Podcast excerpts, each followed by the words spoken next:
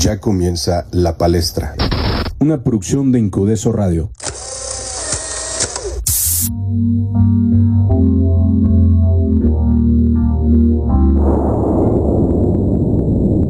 La creación parece salir de la imperfección. Parece que emerge de una lucha constante con la frustración. Y es a partir de aquí donde nace la palabra. Pero, ¿cómo sabes que entendiste? Porque las palabras son inertes. Son solo símbolos. Están muertas.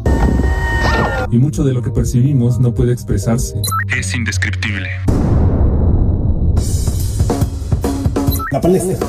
El programa de Incudeso Radio donde interpretamos la palabra, la hacemos nuestra y la platicamos todos. Todos los jueves de 5 a 6 de la tarde con las voces de Anuar Ricardo y César Uribe. Solo por Incudeso Radio.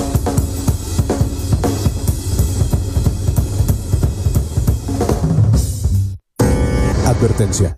Incudeso Radio no se hace responsable por las opiniones emitidas en este programa. El contenido vertido es responsabilidad únicamente de sus conductores.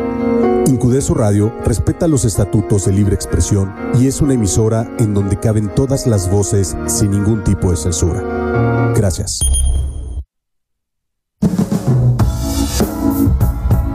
Recuerden seguir a La Palestra en todas sus redes. Los encuentran en Twitter como arroba la palestra 6, en Facebook como Radio La Palestra y en Spotify La Palestra Radio.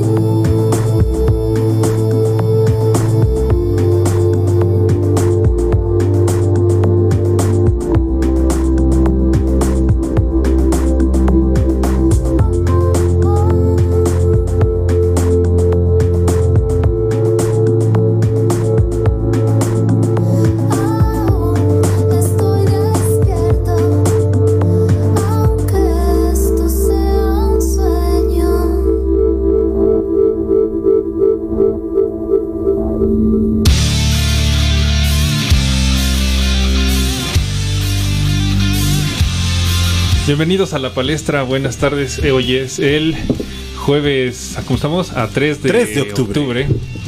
eh, el día en que se acaba la Tierra eh, por un asteroide que según esto no va a pasar. No, Pero ya bueno, eso era a las 5 de la mañana y eso ya fue hace mucho ya, se- tiempo. ya fue. Bueno, nos decepcionó el fin del mundo otra vez. Ya hay un podcast de eso en la palestra. Escuchen nuestro podcast de la palestra del fin del mundo, ahí donde les contamos cuál es el verdadero fin del mundo, Así sin es. hacer spoilers. Y bueno, aquí está en cabina, eh, tenemos invitados, pero el, el titular, Ana Ricardo, Muchas gracias, amigo César. está y Juan de la cabina también. Juanito en los controles. Y pues bueno, bienvenidos sean. Bueno, bienvenidos sean todos ustedes a la palestra. Eh, siempre se cuelan ruidos de fondo, ruidos de la calle, a la calle a trabajar. Y eh, no, estamos muy contentos. Muchas gracias, Juan, eh, por, por siempre hacernos el paro.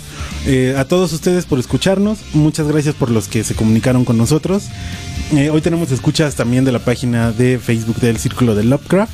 La neta está muy Saludos. chido porque, eh, bueno, ya se les anunció que vamos a hacer un especial de HP Muy en, pronto. y no de Harry Potter, sino de HP. Lovecraft. En Que no estaría este- mal, ¿eh? Tampoco. Sí, la neta también está, está muy chido. Pero sí vamos a hacer un especial de Lovecraft muy pronto. Bueno, eh, lo pensamos para el, para el 31 de octubre. Y pues bueno, vamos a presentar a nuestros, a nuestros invitados, queridísimo César. Damo, danos, eh, danos ese, ese, ese hermoso discurso de quienes tenemos aquí hoy en la cabina. Bueno, eh, entre tantos temas que puede abordar el invitado, porque sí son varios, es, eh, pues eh, yo sé que no le gusta que lo elogien tanto, pero sí es un erudito en, en- en cuestión de letras y en temas en general. Tenemos a Aldo Rosales Velázquez. Velázquez, quien es, Gracias, gracias por el Vela- Rosales Velázquez. quien es escritor, poeta, ensayista y cronista. Cre- coordinador del taller de creación literaria en el Faro Indios Verdes. Sí. Eh, um, beca- fuiste becado en el FONCA también. Sí, sí, sí. Eh, y ganaste el Premio Nacional de Crónica Joven Ricardo, Ricardo Garibay. Garibay. Apenas el año pasado. El año pasado apenas. ¿sí? Y bueno, eh, gracias, eh, eh, intervenimos mucho tus datos, todos sabemos quién eres. no, no, sé, sé bienvenido y cuéntanos un poco de ti. No, pues gracias. Eh, pues, ¿qué, qué les digo? Estoy sudando horriblemente como pollo rostizado, dice Homero Simpson. Este, y nada, pues muy muy contento de estar aquí. Ya me regalaron un vaso de agua. Este, dijeron Rosales Velázquez y no solo Rosales, cual. O me solo encanta. Velázquez. Ah, no, dos vasos de agua, dos vasos de agua, sonó indirecta. Este, y nada, pues de verdad muy contento de estar aquí el- eh, con un compañero de, de mi amado taller de creación literaria de Faro Indios Verdes conociendo gente nueva, que eso siempre es interesante. Así es. Y bueno, eh, entre tantos temas, vamos a hablar hoy del- de las fronteras en general. Mm, sí, sí. del concepto frontera como aquello que delimita un, un espacio o, o un modo de ser y otro. Sí, sí, me parece muy interesante. Eh, quizá, quizá como mexiquense, eh, traemos las fronteras muy adentro, muy arraigadas sin darnos cuenta. Eh, entonces, pues, tenemos una relación amor-odio, medio parasitaria incluso con, con la Ciudad de México. Entonces, el tema de las fronteras siempre me ha interesado porque, eh, amén de este enfoque, de, como mexiquense, digamos, eh, de repente me pongo a pensar efectivamente eh, dónde acaba una cosa y empieza otra, ¿no? Que lo puso en palabras mucho mejores César Vallejo en algún, algún texto, de Muro Norte me parece que se llama, de, de su narrativa. Entonces pues siempre me ha interesado el tema de las fronteras, dónde acaba una cosa y empieza otra.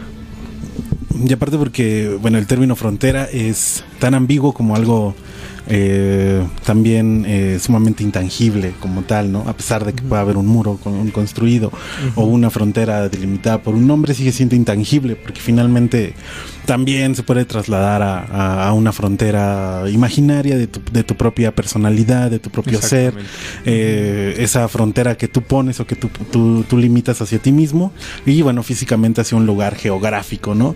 Pero que también eh, pueden encontrar un conjunto entre ellas, tanto personal como físicamente. Pero también es chistoso porque la frontera, eh, eh, tendemos a pensar que las fronteras están muy lejos o, o hasta, hasta el sur, eh, que nos delimitan con, con Guatemala y Belice, o en el norte con Estados Unidos. Pero, Sí, sí. ¿qué pasa cuando las fronteras están demasiado cerca?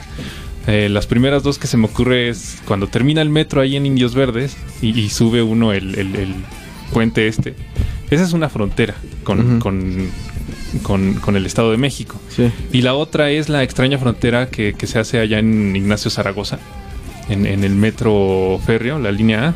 Ah, que de un lado es Estado de México, Ciudad Neza, y del otro lado es eh, Distrito Federal, es eh, Iztapalapa.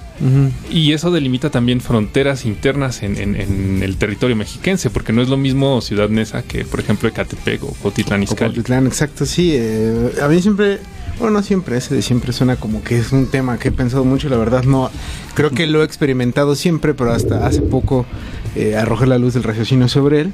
Me parece que sí, eh, es muy curioso cómo el Estado de México, y supongo que otras entidades, solo que pues yo como habitante del Estado de México lo noto, sí parece haber dos Estados de México o tres Estados de Sí, México. te- eh, me parece muy curioso, con dinámicas diametralmente opuestas. Entonces, eh, precisamente yo decía, bueno, hay una frontera, esta sí quizá no, no tan territorial, digamos, que sigue siendo intangible, coincido contigo, pero sí hay una frontera entre Cuautitlán y Tlalnepantla, ¿no? Claro. Es un municipio que está junto. Y además hay, un- hay una cuestión fronteriza, no, no de linderos ni de zonas limítrofes que estén territorialmente eh, interactuando, pero sí hay una frontera entre, entre los Reyes La Paz Sí. y Cuautitlán Izcalli, o sea que son, es una dinámica diametralmente opuesta y siempre me ha interesado eso. Entonces, creo que sí, las fronteras no están tan lejanas como creemos, eh, o a veces tendemos a pensar en la frontera, sin detenernos en estas pequeñísimas fronteras, de dónde empieza una cosa y acaba otra, dónde empieza tu derecho a fumar y el del otro a que no le echen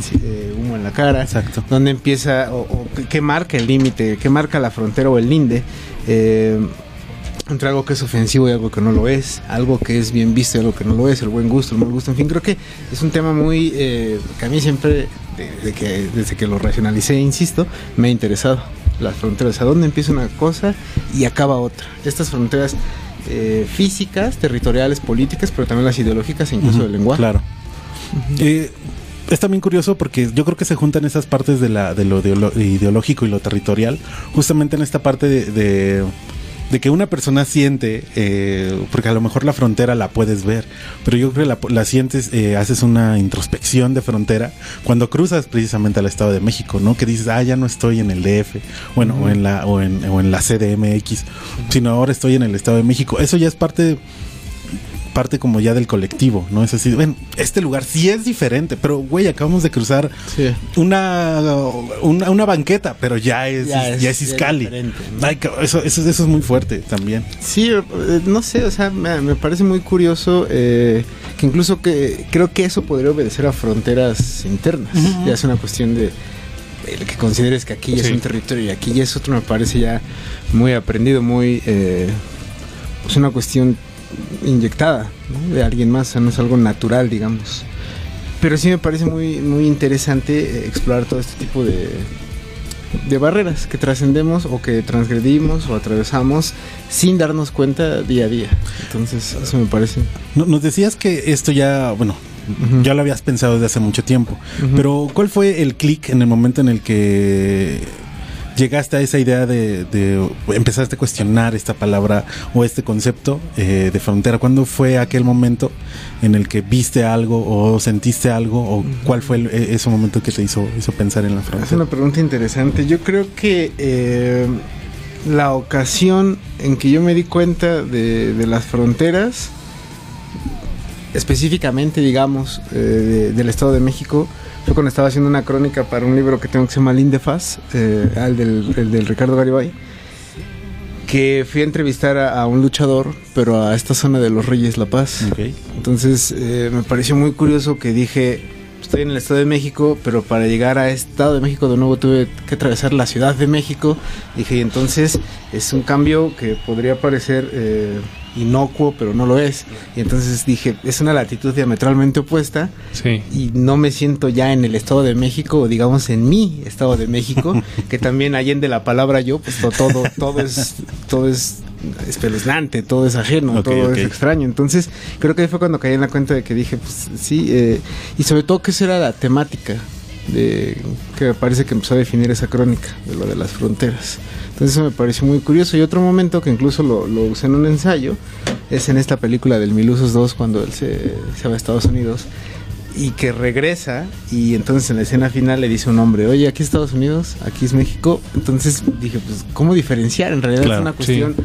Arbitraria hasta la sociedad el decir aquí es México, aquí es Estados Unidos y que al mismo Milusos, en, o me parece que la intención de, de este diálogo, incluso tan pueril en un personaje, eh, digamos, tan pedestre como era el Mil Usos, pero muy rico en sus matices, me ayudó a diferenciar eso. O sea, yo estaba muy chavito, tenía como unos 8, 10 años cuando vi el Mil Usos 2, pero sí dije, pues sí, ¿cómo saber si está en Estados Unidos o, o en México? Claro. O sea, porque ahí porque lo estoy viendo y hay un letrero, pero si no hubiera un letrero, o sea, si no existiera la huella del hombre, pues dónde es un lugar y dónde es otro. De hecho, no notas el desierto de Sonora cuando acaba y la parte que inicia de California, toda esa parte, dices, es exactamente igual. Ajá, o sea, ¿dónde, dónde, dónde está? ¿Quién lo marca? ¿Quién dice? O sea, la- las fronteras me parece que son la cosa más arbitraria que puede haber. O sea, hasta aquí yo digo que es y hasta acá yo digo que ya no es. Entonces, pues bueno, siempre me, desde que vi eso del Mil Usos y lo refrendé con esa experiencia de ir a los Reyes La Paz desde Cuautitlán, atravesando Ciudad de México, pues sí me quedó, eh, pues digamos, la, la duda, porque sí dije, pues vaya, no- nunca me pidieron pasaporte, ¿no? No tuve que dar un costal de cacao para pasar.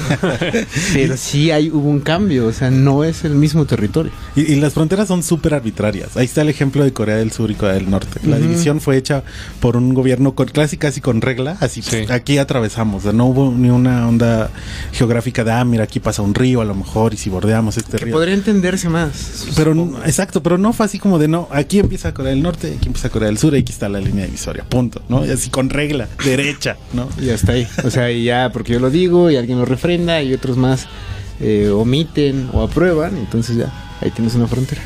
De la Pero noche a eso la es, mañana. digamos, territorial, porque también pasa que las fronteras te las llevas contigo y eso nos pasa a, a- a los mexiquenses.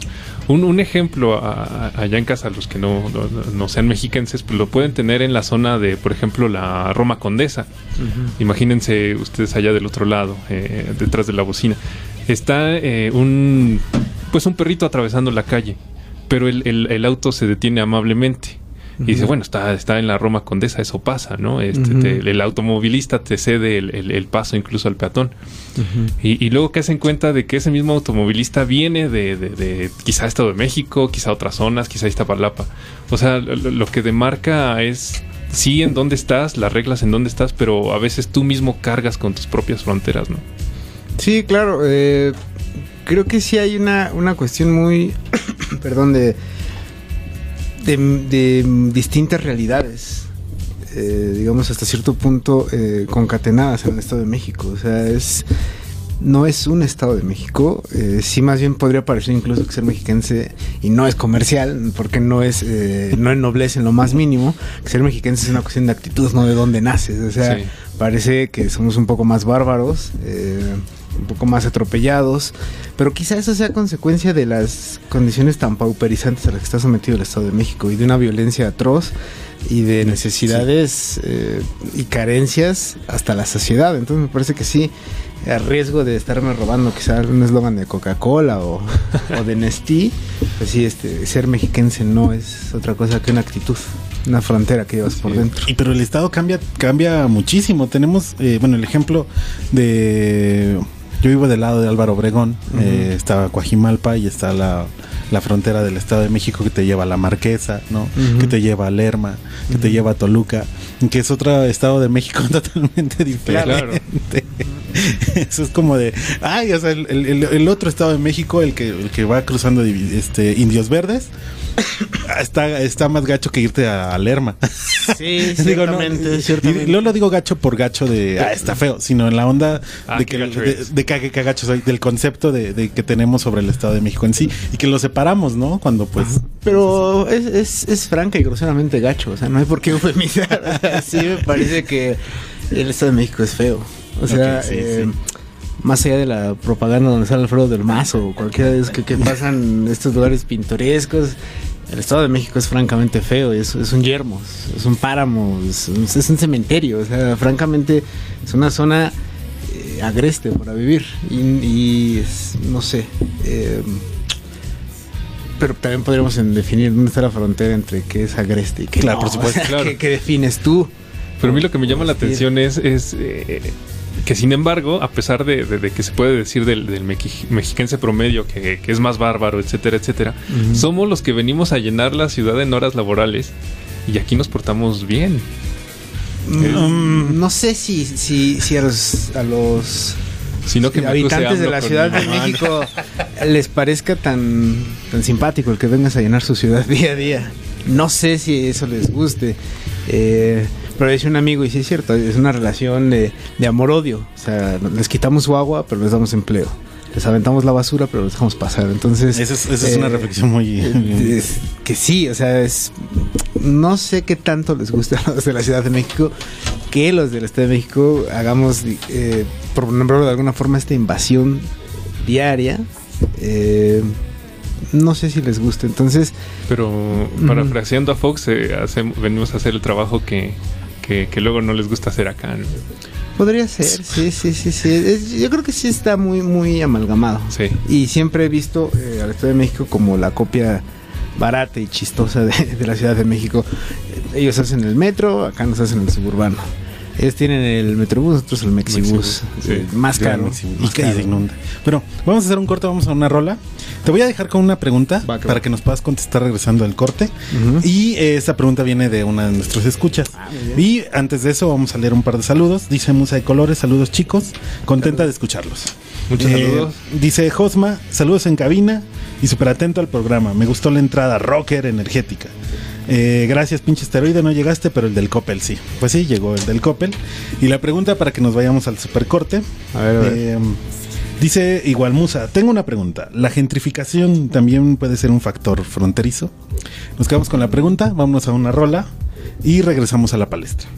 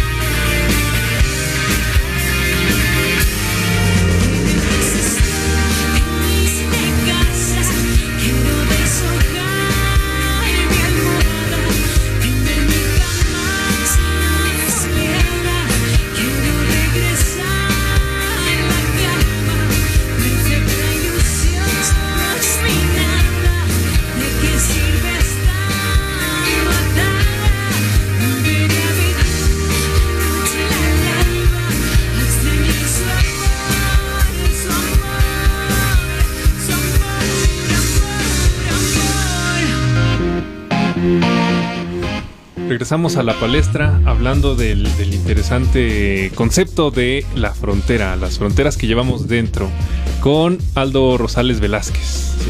Y bueno, nos, nos fuimos después de escuchar esta rola de, de Psycho que se llama Lut, eh, con la pregunta de Musa de Colores de si la gentrificación, igual no hemos mencionado que tenemos eh, un invitado ninja, en modo ninja, que es Jesús Sánchez, geógrafo, y que ha estado con nosotros en dos programas hablando de gentrificación Así es. y que han escuchado sus, sus cápsulas eh, que bellamente adornan nuestro programa. Y tenemos esta, esta pregunta, eh, ¿la gentrificación también puede ser un factor fronterizo? Ah, me dan a mí ahora la palabra. bueno, chicos, muy buenas tardes. Muchas gracias también por la, por la invitación. Eh, bueno, eh, por parte de mi aportación con respecto aquí a la, pregunta, eh, yo me atrevo a decir que ya con el paso del tiempo esas fronteras sí se llegan a notar porque eh, parte de los procesos de gentrificación tiene que ver, como lo había expuesto con anterioridad en los, otros programas, este, está esta construcción de ciertos inmuebles que arquitectónicamente no comparten la- los mismos este, parámetros de las edificaciones que están en la zona. ¿sí? Cuando hay estos cambios de uso de suelo, en el caso de los edificios, los que se hacen actualmente ya tienen un eh, tienen una perspectiva arquitectónica pues muy moderna, me atrevo a decirlo así, muy híbrido, ¿sí? Este, creo yo que muy fuera del contexto de las construcciones tradicionales de las colonias o de las zonas donde están justamente colocando esos, este, esos edificios. Y esos edificios, los más recientes, están marcando justamente límites, eh, ahora sí que físicamente hablando, que tiene que, tiene que ver con un impacto con el paisaje justamente de esos barrios. Entonces, con, esa, con esos cambios de, eh, visuales de estas colonias, pues ya estaríamos también prácticamente marcando un, pues un espacio fronterizo, ¿sí? Porque aparte ya de la, de la arquitectura, pues también incluye la población que llega a habitar esos, esos inmuebles. Son, son este, sectores sociales completamente muy diferentes a los sectores que eh, ya con muchísimos años han, han, eh, vivido justamente en esa zona, ¿no? Traen otra cultura, traen otros hábitos. Entonces, eh, incluso la percepción del espacio tiende a cambiar. Ajá. Entonces, son, son varios eh, factores por los cuales se llegan a presentar y justamente eso también forma esos límites, esas fronteras. Sí, también yo creo que, que, que es una exteriorización de otra frontera que es lo económico, o sea, la frontera entre el que tiene y el que no tiene, que es una de las más palpables también. Y yo creo que las fronteras, antes que otra cosa, pues tienen un, un alto factor mutante y mutágeno, o sea, cambian de la noche a la mañana, de repente eh, la frontera está aquí y al otro día la tienes más cerca o más lejos, depende. Y creo que esto también eh, obedece a una cuestión política y económica. O sea, un país se ve reducido, se ve mermado, porque otro mueve su frontera un paso más allá. O sea, creo que eso tiene mucho que ver. Y que tiene, si no la misma rispidez o el carácter de violento, sí la gentrificación me parece que tiene un cierto carácter hasta invasor de repente con las zonas, como bien mencionabas, y rompe una cierta estructura. Entonces, algo, algo tiene de, de parentesco, me parece, con, con una invasión. Sí, y delimita ya lo que, en el sentir de unos y de otros, lo- los que estábamos, los originales y, los que llegaron. Que también incluso esta frontera, o sea, este hay un ellos, hay un nosotros, Sí. o sea, quiénes son ellos, quién marca la frontera entre un ellos y un nosotros, Eh, cuántos cuántos nosotros existen y cuántos ellos, es decir, o sea, también las fronteras del lenguaje que se separan, segmentan, dividen, eso me parece muy interesante. Podríamos, podríamos citar quizá algunos ejemplos con respecto a eso. Eh, un- uno claro, así ahorita el que me viene a la mente, está por ejemplo cuando se trata de toma de decisiones para las mejoras de, de- de- de tu vivienda. Si vives en un edificio ya de los viejitos y muchos de estos resulta que pues, lo siguen habitando vecinos eh, nativos, cuando muchos de estos departamentos comienzan a vaciarse o a venderse, pues, llegan los nuevos. Entonces, un, un- un caso que me viene así es, por ejemplo, cuando estos vecinos se reúnen para, para este, ver soluciones a los problemas que enfrentan. Los nuevos, curiosamente, nunca se prestan a, a estar a, las, a, la, a la participación de entre los vecinos o a las juntas, porque pues traen otros, ya traen consigo otros hábitos, ¿no? O sea, empezando por sus empleos, ¿no? Que ya por el trabajo los obligan a que regresan a casa, pero ya muy tarde.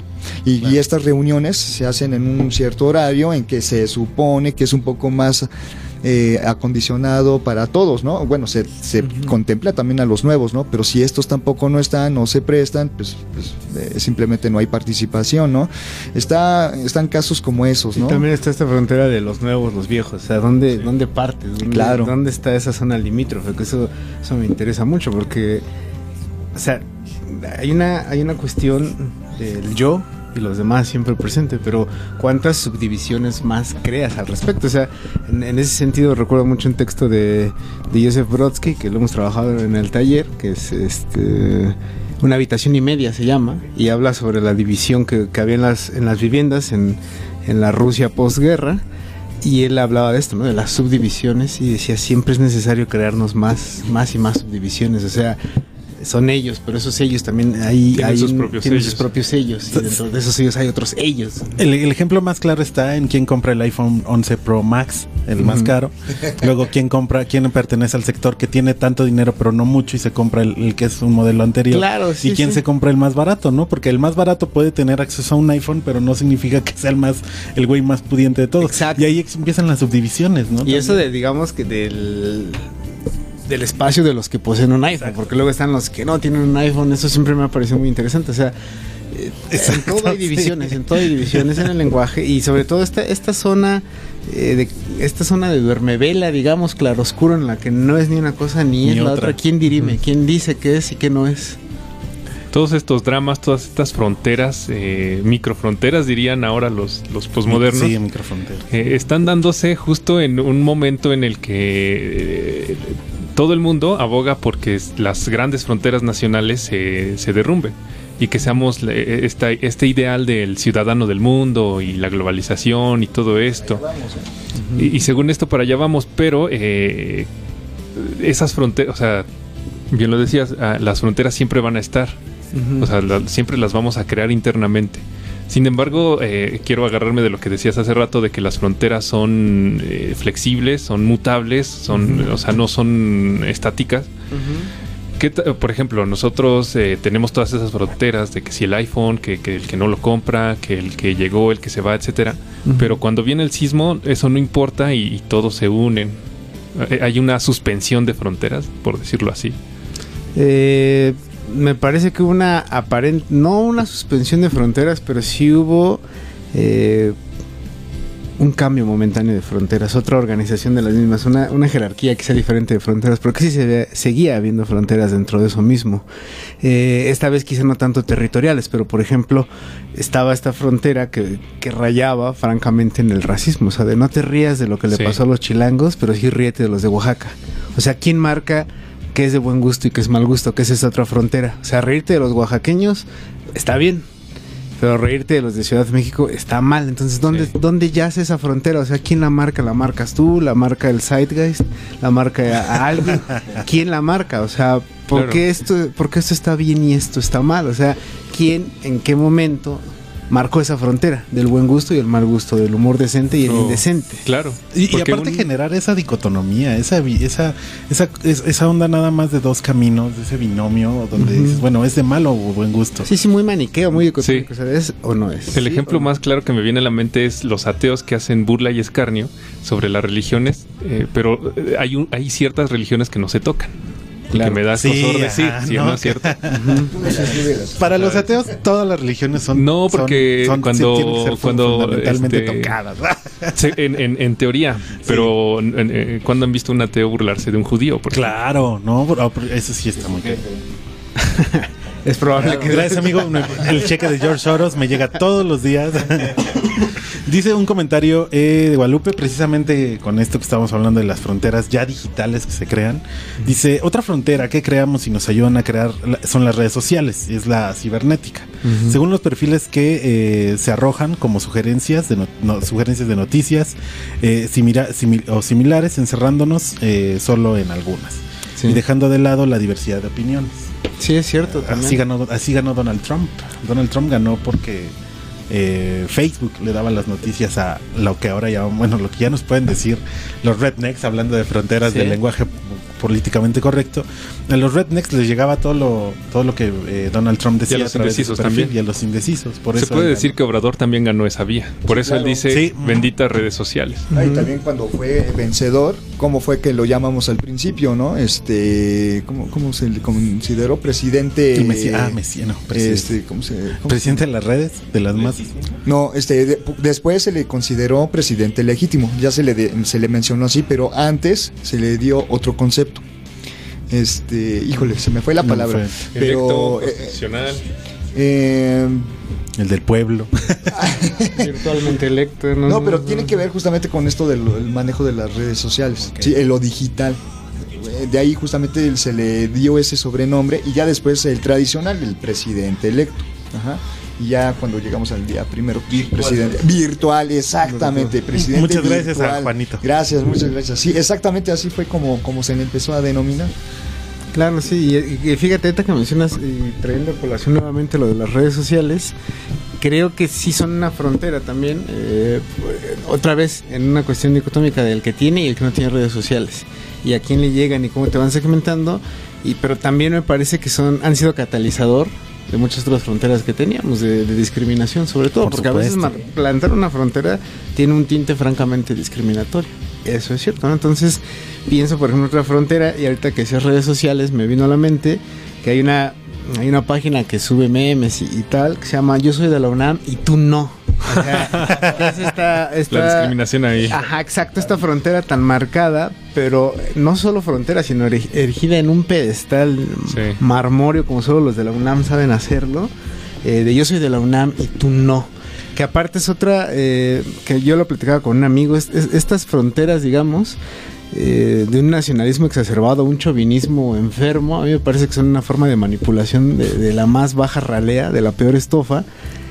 Tú puedes matar en nombre de, de tu nación, de tu país. O de tu amada UNAM. O de tu amada UNAM. Puedes, puedes darle un rocazo a alguien que no es de la UNAM. O a alguien que es del Poli. O a alguien que es de la UAM.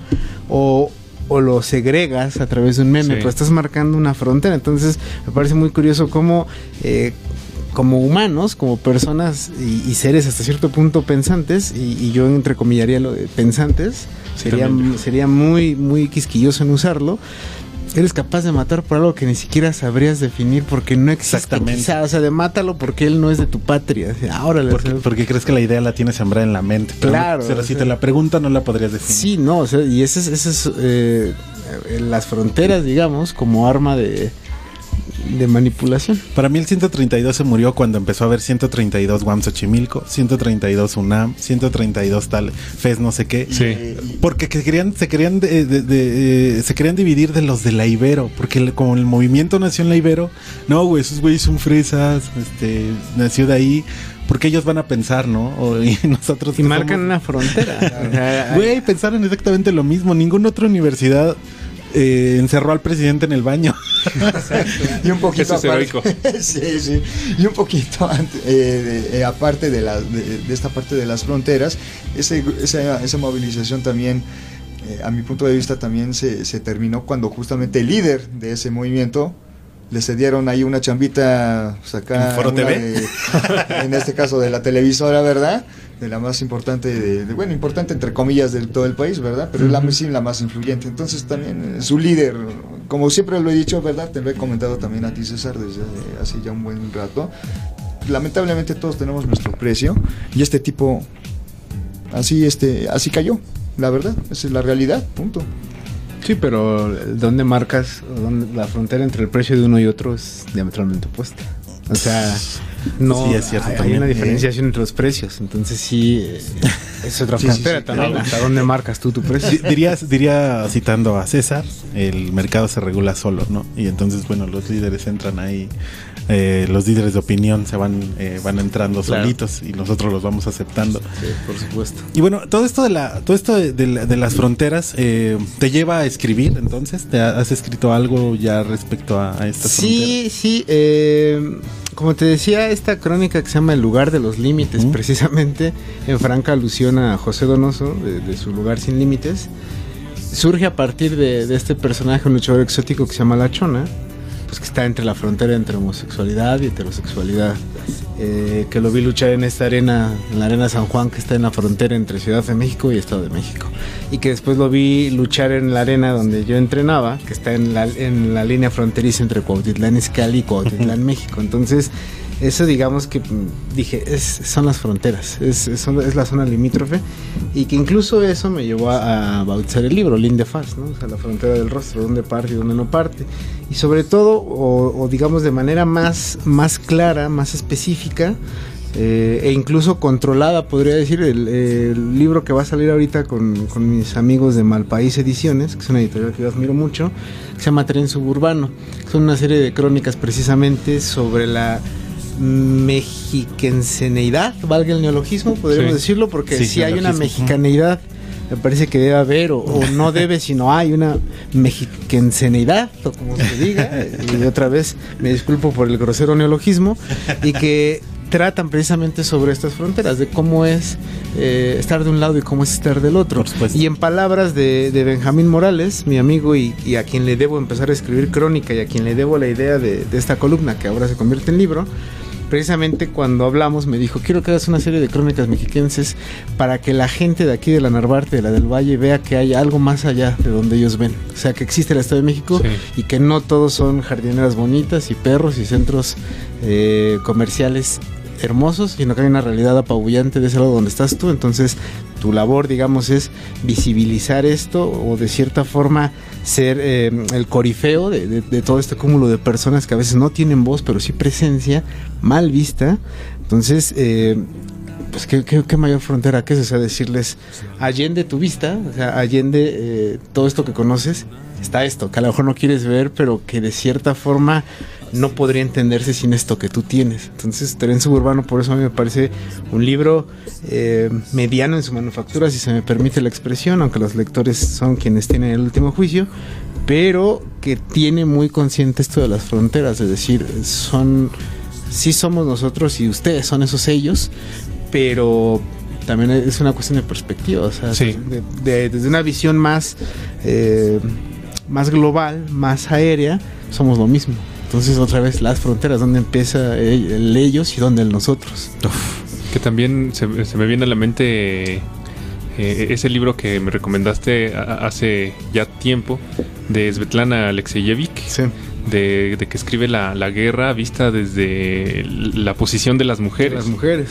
Y, y- es eh, re- realmente a- a, todo esto que, que plasmas en, Tren- en Tren Suburbano explica tanto lo, lo- lo arisco y hasta lo bárbaros que resultamos los mexiquenses de esas realidades tan crudas y tan severas que se viven allá. Eh, Lo explica un poco, pero también eh, eh, me parece que, que coincide con Alexeyevich en el, en el sentido de, de- de realmente detrás de todo eso está lo meramente humano. Eh, es decir, todos tenemos las mismas necesidades de, de protección, de sentir amor, de, sentirnos amados por alguien, protegidos. eh, Útiles también. ¿no? sí. Sí, y, sí, sí, con ciertas garantías mínimas. Sí, que me parece. eh, o sea, también esta es otra de las fronteras. eh, que a veces la supervivencia de uno depende de la extinción del otro. Entonces, ¿dónde se marca esto? Y, y que ya podríamos incluso, no sé, considerar factores éticos eh, o morales, pero ciertamente sí, para la supervivencia de unos podría parecer, hasta la fecha así yo lo he apreciado, que parece necesaria la extinción de otros. Entonces, ¿dónde, dónde subyace esta frontera? ¿De qué tan ético es tu existencia? Y, y ahorita que mencionábamos esto, pues sobre todo la frontera de la convivencia de- del humano con otras especies que no hemos sabido respetar y que es una es una frontera que se elonga cada día más en aras de, de este antropocentrismo bárbaro de, ah, pues se quiero estar más cómodo pero ah, o sea mi frontera es hasta aquí y allá ya es la zona protegida no pues vamos a recorrer la frontera un poco más entonces ya hasta aquí ya no es zona protegida entonces qué, ¿Qué? te parece si nos cargamos este este animal ¿no? Exacto. ¿Qué ética podría definirse también como un sinónimo extraño ahí incluido como de, de frontera? ¿no? Exacto, también, sí, sí, o sea, que- porque la moral de un pueblo también es marcar fronteras. Y lo ético es una frontera dentro de esa frontera. O sea, tus fronteras dentro de unas fronteras ya establecidas. Entonces, todo el tiempo estamos entre fronteras, o marcando fronteras, o transgrediendo fronteras. Todo el tiempo. Que aparte, bueno, yo creo que. Bueno, lo, lo veo yo del lado, vi- viviendo del lado del- de, de la Ciudad de México, ¿no? Eh, vivo en la zona, en una zona no tan eh, fifi, pero la zona de Álvaro Obregón tiene la frontera con el Estado de México fifi, o sea, con la onda del sí. Estado de México del, del, del que va, del que vacaciona, ¿no? Ajá. No, cuando me decían vamos a visitar a tus parientes, a tus primos o lo que sea, nos íbamos a Indios Verdes, a los cerros, ya cruzando Ajá. el Estado de México, y que sí es un, es un mundo totalmente radical, y que también ya cuando creces eh, te das cuenta que esa ética o esas pequeñas fronteras mentales individuales son las que se convierten en prejuicios. Claro, y, mira, ahorita que mencionabas esto y, fuera del aire decías que, actúas, a mí me parece muy curioso porque yo hace años tuve una novia que, que se dedicaba al teatro, entonces me decía, eh, no sé si estoy tergiversando el recuerdo, pero más o menos me decía, es que lo, lo que aprendemos a hacer en teatro es transgredir las fronteras corporales del otro, porque y, y el mexicano es así. Yo creo que cuando iba en la prepa hicimos un experimento que dijo el maestro de psicología, este, agarren a alguien y no le avisen en una Exacto. y váyanse acercando y van a ver cómo llega un momento en que hay una frontera invisible en que es aquí ya no puedes pasar porque estás transgrediendo mi espacio. Exacto, exacto. Entonces también es otra frontera que era muy, eh, era opuesta entre personas. Había quienes dejaban acercarse mucho y otros que ya a cierta distancia había un estado de alerta. Entonces también estas fronteras de hasta dónde se puede acercar uno, supongo que obedecen a cuestiones culturales y a lo mejor en, en países, no sé, angloparlantes te puedes acercar menos, te puedes acercar más, no sé, pero es otra frontera que también marca. Aquí mismo, en las mismas costas, te puedes acercar más. La gente se te acerca más. Había una, había una señora en un video muy chistoso que lanzó un youtuber llamado Hiots, que le preguntaba a la gente en el metro Ah, sobre el morbo. eh, sobre el morbo y sobre. Dice, bueno, eh, aquí la gente no puede ir desnuda en el metro. ¿Por qué? ¿Por qué? En la playa sí. Hay menos morbo. Allá sí hay menos morbo. Pero es- Entonces ajá, ponía el mapa de. Ponía el mapa, mapa muy del del morbo. Zona de más morbo. Pero, o sea, me parece muy curioso porque esta señora tenía una frontera muy marcada. Exacto, y la tenía. O sea, yo creo que si le pedías marcarle en un mapa se iba a perder, pero eh, en, en su mente ella tenía Sí. perfectamente claro dónde, dónde yacía esta, esta zona sin morbo Exacto. y esta zona con morbo. Y esa es una frontera muy particular de ella. Ah, y que a lo mejor muchos comulgan de ella. ¿eh? Develó mucho de su personalidad, obviamente ahí, y de obviamente desde sus propias fronteras eh, limitadas a través de todas sus experiencias y todo. Ujú. Eh, porque yo creo que finalmente la frontera es parte de la naturaleza humana, Ujú. eh, porque bueno, la, la ponemos individualmente y también eh, socialmente. Claro. Eh, bueno, ya mm, reflejada a nivel macro, ¿no? Eh, y en esta eh, frontera micro, individual y de ética o de, o de persona y de particularidad, pues eh, tenemos el ejemplo también de, de las, de las feministas, por ejemplo, que, que ya han puesto un límite, ¿no? Entre su cuerpo y todo, y que bueno, son nuevas fronteras que se van creando. Yo creo que es Sí, sobre todo eh, las fronteras en el lenguaje, de lo que se puede decir, que lo que cambia. no se puede decir, de lo políticamente correcto y lo incorrecto. Y este esta frontera entre cuando un chiste es gracioso y cuando es ofensivo, cuando es una apología del delito y cuando no lo es, que también eso es, es muy maleable. Y no lo estoy planteando ni a favor ni en contra de ninguna postura ideológica. Eh, triste que se tenga que hacer la explicación eh, en- Sí, en, aras es de evitar triste. un linchamiento. Sí, sí. Eh, Pero, pero también eh, esa es otra frontera que se ha moldeado con el tiempo. O sea, que antes no existía esta, esta frontera en el lenguaje o estaba un poco más, Eran más laxa. Fronteras menos. Eran fronteras- men- pocos exacto. me- menos en cantidad de fronteras. Claro, y, menos más. estrictas. Y ahora parecen ser estas fronteras, este, no sé, casi un muro de Berlín, vigiladas con alambres Sí. de púa. Y, y si te las brincas, merece ser ejecutado de la forma más, más atroz y expedita. Entonces, no sé, también estas fronteras del lenguaje son muy interesantes y que a mí me parecen las más ricas de explorar, quizá por, Sí. por lo que trato de hacer. Bueno, son 5.52 de la tarde. El programa parece que lleva 20 minutos. Y la verdad es que eh, ha sido muy emocionante. Antes de que nos podamos ir, eh, por favor, háblanos de lo que está, de, lo- de- de la- de los microcuentos, de los cuentos que van a salir. Este, y qué es lo que esperamos de ti, dónde te podemos seguir, dónde te encontramos. Y bueno, platícanos, platícanos más antes de que este, este momento acabe. Si pudiéramos, le comprábamos la hora Mau. Pero no sabemos qué tan flexibles son sus fronteras y hasta dónde pueda negociar. Eh, pues viene Tren Suburbano, que es una es un cuento de es un cuento, perdón, valga la- También las fronteras entre qué es cuento y qué no es cuento. Sí, es muy interesante. Y sobre qué es literatura y qué no lo es, que se han relajado y se han transformado de una forma poco amable a mi consideración en los últimos años, pero eso es un tema para otro programa incluso.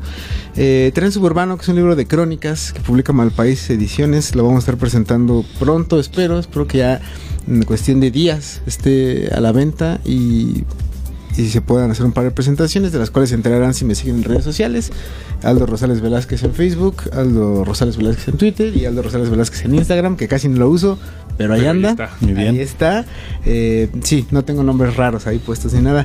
Eh, después, en diciembre viene Tiempo Arrasado, que es, eh, lo celebro ampliamente porque es el libro número 10 que publico eh, y con Rebarena Ediciones de mi amigo Alejandro del Castillo, que no pudo, no pudo ser en, en mejor casa. Viene Tiempo Arrasado.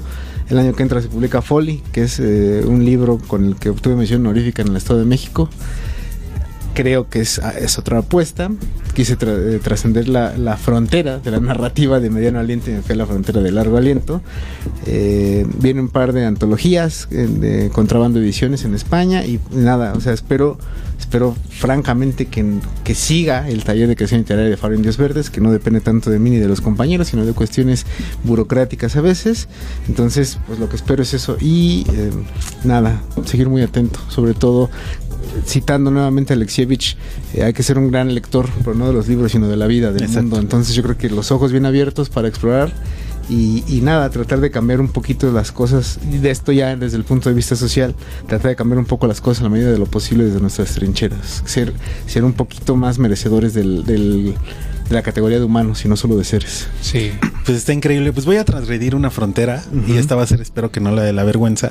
Pero te quiero uh, uh, dar un aplauso por ser uno de nuestros invitados más Ah, gracias, especiales gracias, gracias. en la palestra. Gracias, gracias. Muchas gracias. Y César nos tiene un. Eh, aquí tenemos un, un libro que, que nos lo regala Aldo Rosales Velázquez. Se llama Los panes y los pescados, que son eh, microcuentos Sí. eh, muy buenos, con Gracias, reflexiones enormes. Y, y bueno, yo quiero hablar no un- de un cuento de aquí, sino de una pequeña crónica en tren suburbano que habla sobre alguien que llega a, a un bajo puente y vive experiencias ahí muy, muy extrañas. Y, y yo los invito a leerlo porque es un bajo puente muy diferente al que pensamos de- del bajo puente de, por ejemplo, Juan Escutia, en donde hay eh, eh, pues tacos y, y- y demás alimentos de franquicia. Este es un bajo puente muy, muy diferente, muy eh, digno de, de- de- de la realidad mexiquense. Y bueno, un último comentario. eh, Musa de Colores dice: eh, Recuerda el anuncio de cerveza Corona que dice desfronterízate y creo que se puede in- interpretar de varias formas, empezando por lo mental y lo emocional. Qué buenos son esos Ah, sí, ni me publicistas. acordaba, ¿verdad? ¿eh? Pero, pero fíjate. Pero bueno, nos Saludos, despedimos. Nos adelantamos. Saludos. Musa. Saludos a Musa. Muchas gracias a todos ustedes por escucharnos en la palestra. Y participen por los panes y los pescados de Aldo Rosales Velázquez. ¿Qué, cómo, ¿Cómo se lo ganan en, en- en las redes ahí? En. Twitter en arroba la palestra 6. Y pues bueno, muchísimas gracias. No, al contrario. Eres bienvenido a Incudeso Radio cuando quieras venir. eh, y bueno, aquí en la palestra las puertas están bienvenidas para que digas, quítense, yo voy a hacer un programa, voy a hablar de lo que yo quiera. Eres bienvenido y los micrófonos están abiertos para ti. Gracias, un placer. A toda la audiencia, muchísimas gracias, Juanito, en los controles. Chucho, muchas gracias por acompañarnos. No, gracias a ustedes, muchísimas gracias y vaya que el programa estuvo buenísimo. Es que el tema se abre para muchos, muchos, este, eh, vari- va- tiene varios ramales. Sí, Claro. Una segunda parte, ¿no? Por favor, segunda parte, ahí, se ahí vamos a trascender otra frontera. y bueno, eh, les agradecemos a todos. Recuerden que tenemos hoy una barra llena los jueves. Eh, tenemos el siguiente programa que es Mauferos, la palabra feroz. Tenemos Better Sounds eh, acabando ese programa. Seguimos eh, hasta el cierre de las transmisiones con el futuro común.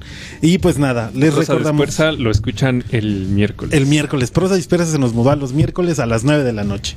Entonces, muchas gracias a todos. Nos escuchamos el siguiente jueves en la palestra. Gran programa. Nos escuchamos el siguiente jueves. Nos despedimos con esta rolota de los Smashing Pumpkins.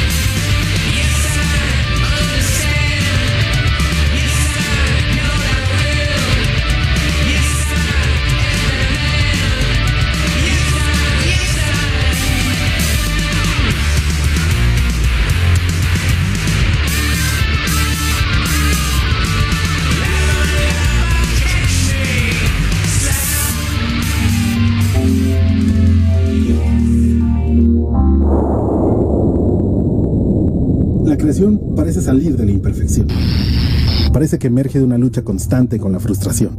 Y es a partir de aquí donde nace la palabra. Pero, ¿cómo sabes que entendiste? Porque las palabras son inertes. Son solo símbolos. Están muertas. Y mucho de lo que percibimos no puede expresarse. Es indescriptible. La palestra. El programa de Incudeso Radio donde interpretamos la palabra, la hacemos nuestra y la platicamos todos. Todos los jueves de 5 a 6 de la tarde con las voces de Anuar Ricardo y César Uribe. Solo por Incudeso Radio.